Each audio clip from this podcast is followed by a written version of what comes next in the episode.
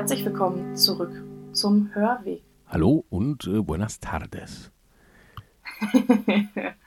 da kommt der Gruß aus Argentinien. Ja, genau. Hier ist, äh, äh, hier ist gerade äh, früher Nachmittag und äh, der Frühling ist ausgebrochen vor zwei Tagen. Wir haben jetzt irgendwie 32 Grad. Aber ich höre, in Deutschland ist das gerade auch nicht groß anders. Äh, ich wollte gerade sagen, ich bin heute Mittag im T-Shirt ins Büro gefahren mit dem Fahrrad. Und das Ende Oktober. Ja gut, das, äh, so, so, ist das mit dem Wetter äh, und vielleicht auch mit dem Klima. Aber äh, kommen wir zum für unseren Hörweg Wesentlichen, nämlich der Person, die wir uns heute angucken. Und das ist mal wieder eine schillernde, bekannte, unbekannte, zum Teil auch sehr krasse Persönlichkeit, an der man vieles über die Kirchengeschichte sehen und erkennen kann.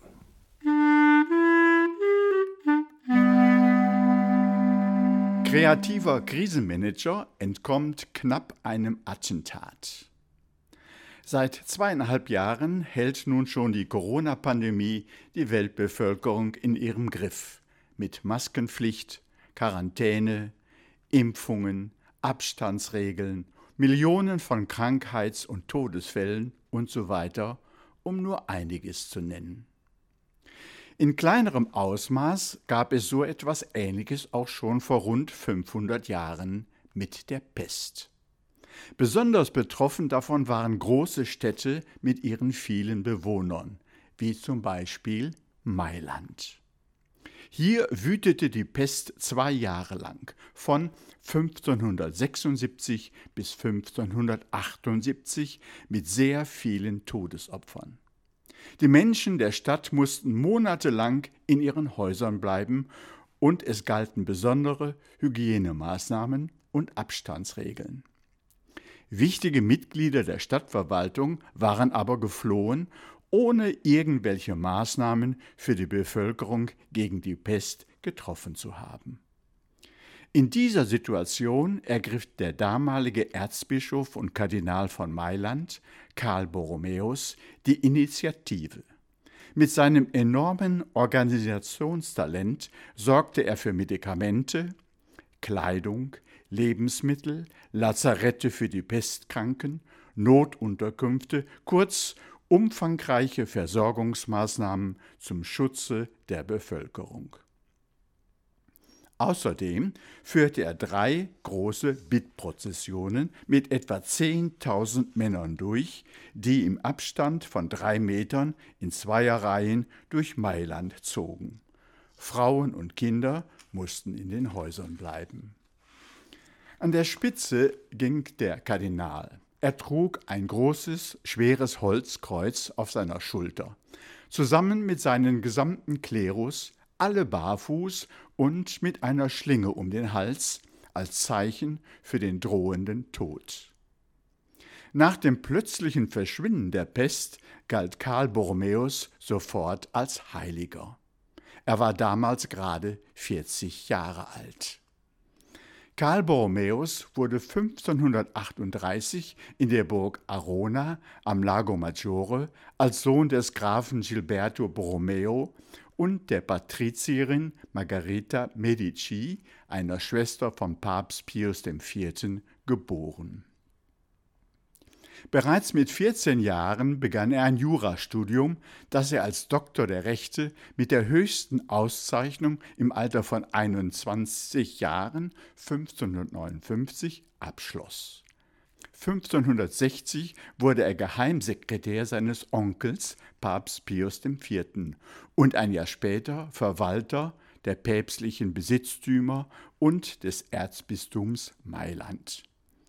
In seinem luxuriösen Haus in Rom gab er häufig pompöse Empfänge, rauschende Feste und er führte ein fürstliches Leben. Als Papstsekretär hatte er einen umfangreichen Schriftverkehr mit den Vertretern des Vatikans im Ausland.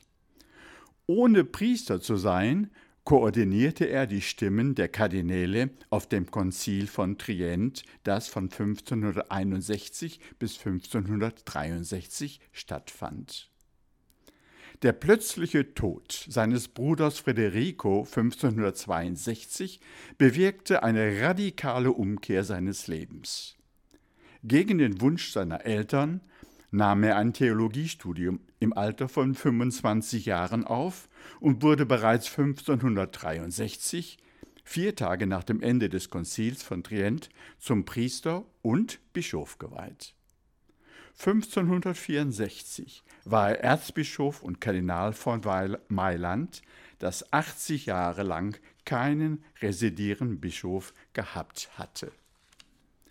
Jetzt führte er ein asketisches und sehr bescheidenes Leben, geprägt durch Gebet und Meditation und als großzügiger Wohltäter. Auf den Reisen durch sein Bistum Mailand besuchte er zu Fuß oder mit einem Pferdekarren 800 Pfarreien und sorgte für eine innerkirchliche Disziplin. Unwürdige Priester wurden abgesetzt, der Handel mit Ämtern in der Kirche wurde abgeschafft, es gab eine Kleiderordnung für den Klerus und es mussten Register über Taufen, Firmungen, Eheschließungen und Sterbefälle angelegt werden. Für ihn war auch die Schulung und Bildung von Priestern und Laien sehr wichtig. So gründete er, zum Teil auf eigene Kosten, Priesterseminare, Wohnheime für Studenten, Bibliotheken, aber auch Krankenhäuser, Heime für Notleidende und setzte sich ebenfalls für eine gute religiöse Unterweisung von Kindern ein. Sein Reformeifer stieß allerdings nicht nur auf Zustimmung. Ein Höhepunkt der Auseinandersetzungen mit seinen Gegnern war die Aufhebung des Humiliatenordens, einer Armuts- und Bußbewegung in Norditalien. Einige Ordensmitglieder verübten deshalb 1569 mit Schusswaffen ein Attentat auf ihn. Zum Glück überlebte der Kardinal diesen Mordanschlag. Seine Anhänger deuteten dies als sicheres Zeichen für die Richtigkeit seiner Reformen. In den darauffolgenden Jahren arbeitete er weiterhin unermüdlich als Erzbischof und Kardinal für seine Diözese Mailand. Unter anderem schrieb er etwa 60.000 Briefe, auch Zeugnisse für sein wissenschaftliches Können, die 100 Bände der Ambrosianischen Bibliothek in Mailand füllen. Im Alter von 46 Jahren erlitt Karl Borromäus einen heftigen Fieberanfall, den er nicht überlebte, weil er völlig körperlich geschwächt war. So verstarb er am 3. November 1584. Eine riesige Menschenmenge begleitete ihn zu seiner letzten Ruhe im Mailänder Dom. Heilig gesprochen wurde er 1610 durch Papst Paul V. Der Gedenktag von Karl Borromäus ist der 4. November. Sein Name bedeutet der Tüchtige. Karl Borromäus hat seinem Namen mit Sicherheit alle Ehre gemacht.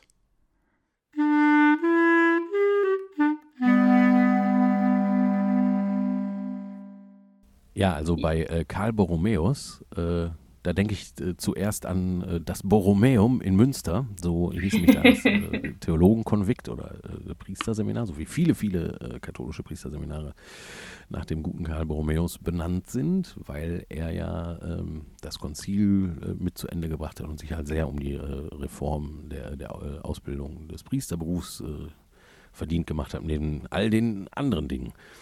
Ähm, also äh, ich musste da immer Klausuren schreiben im Borromeum.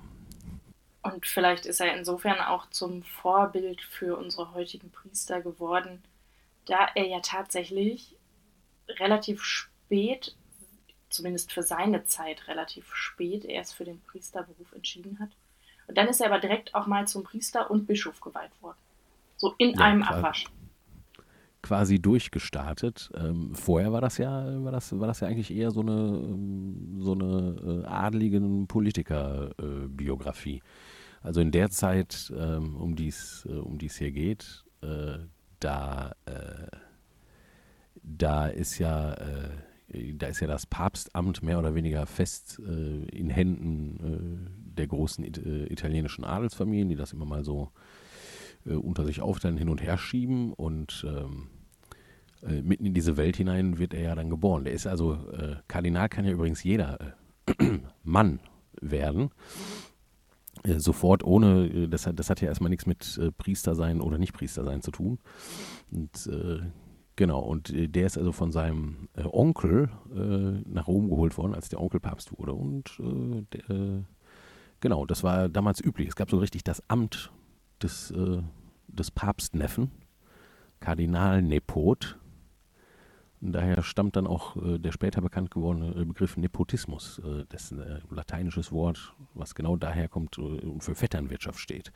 Das wurde dann später auch wieder abgeschafft. Ähm, da sieht man halt, es ging eher so weniger um äh, Frömmigkeit und also Kirchenleitung als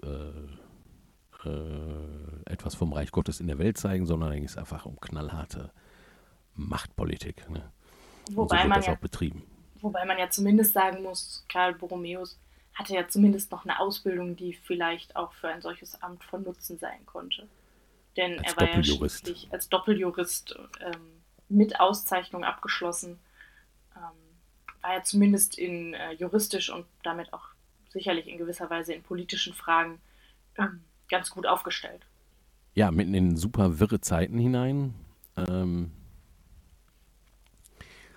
die äh, die Reformation äh, ist gelaufen äh, und läuft immer noch weiter und äh, Deutschland ist was, beziehungsweise das Deutsche Reich ist, was Religion anbetrifft, tief gespalten. Nicht nur das, sondern ganz Europa. Ähm, das führt zu immensen politischen Spannungen, was dann sich irgendwie auch im Dreißigjährigen Krieg äußert. Das ist also alles eine sehr, sehr komplexe Lage. Und äh, genau in dieser Zeit äh, passiert dann halt äh, der Versuch, äh, irgendwie die Kirche zu reformieren, weil die katholische Kirche im Zuge der Reformation natürlich schon auch mitbekommen hat, dass viele Kritikpunkte der Reformatoren nicht völlig von der Hand zu weisen waren. Also es gab natürlich gab es äh, äh, Verkommenheitsphänomene. Also was äh, Luther und die anderen ange, angeprangert haben, ähm, das, das war ja nicht alles dumm. Und das war halt auch war halt dann auch äh, in Rom mittlerweile angekommen und es war klar, es müssen Reformen her und dann war das also das erste äh, gewaltig großes äh, Reformprojekt, das Trienter Konzil und es wäre halt fast auch nicht fertig geworden, weil es halt immer wieder zu politischen Verstrickungen kam, der Druck immens hoch war und ja, und Karl Borromäus hat das dann quasi als päpstlicher Beamter durchgedrückt und dafür gesorgt, dass das dann auch ähm, zu einem Ende kam.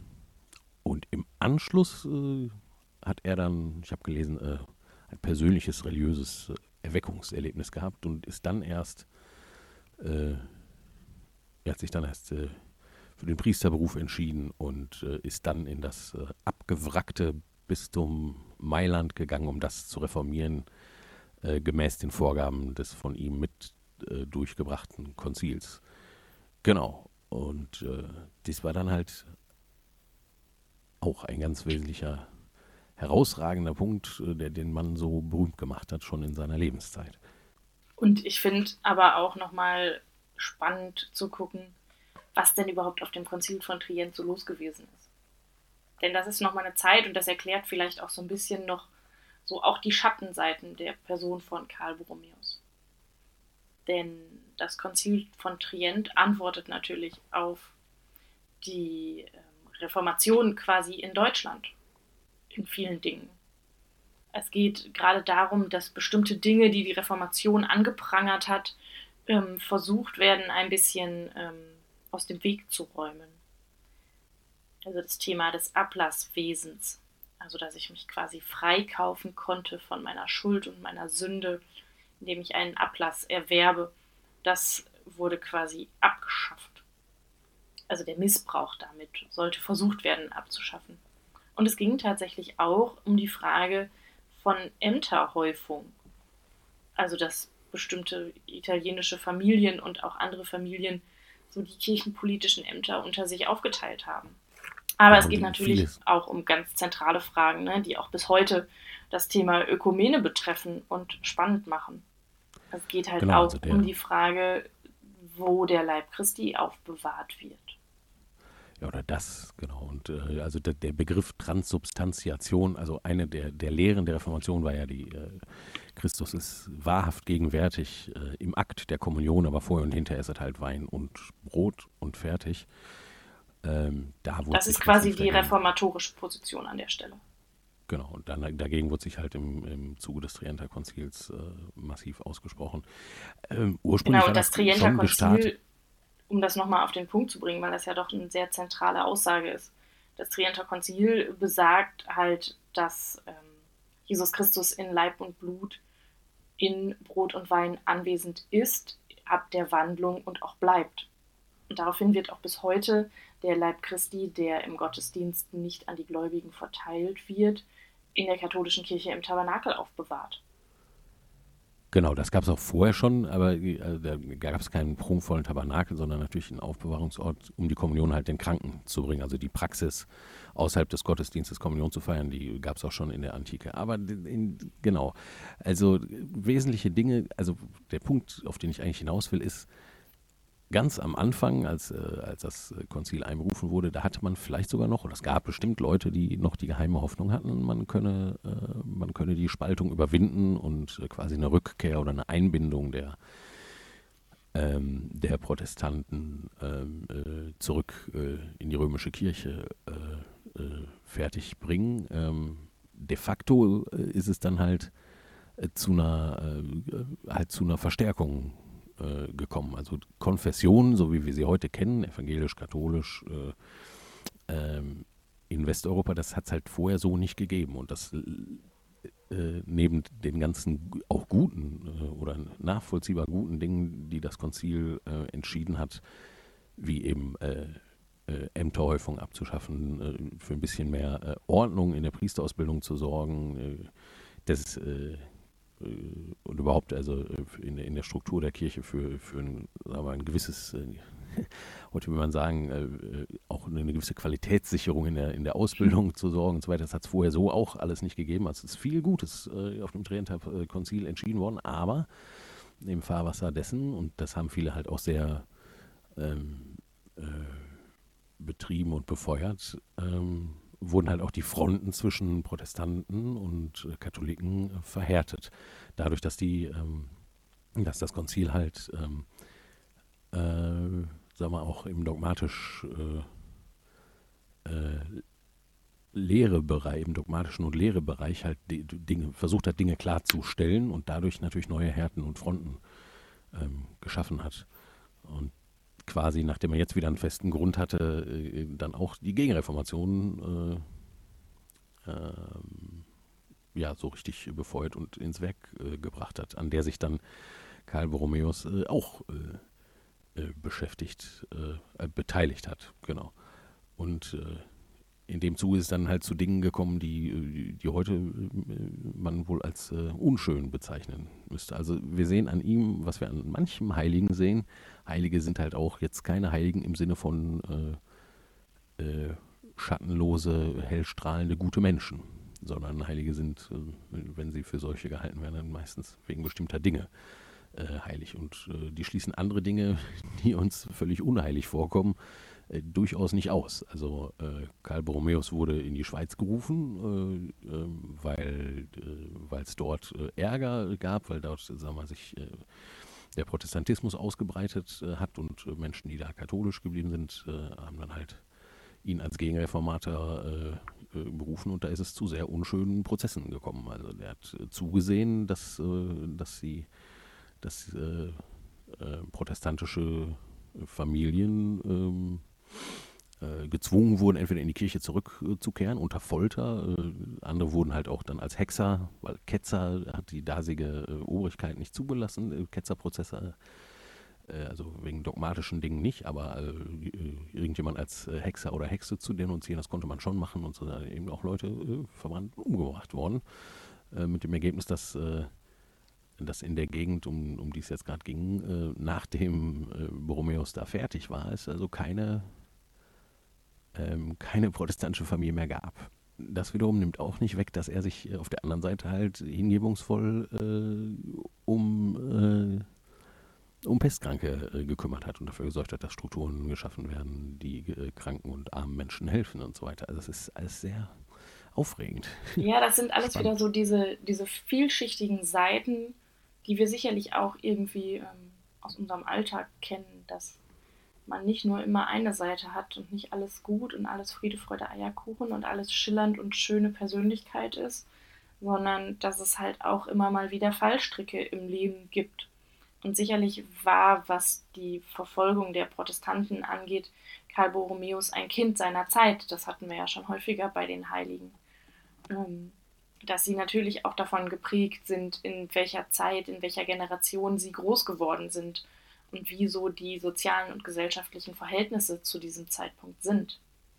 Und das ist sicherlich ein Thema, was uns auch in Zukunft bei unseren Besuchen bei den Heiligen immer wieder begegnen wird.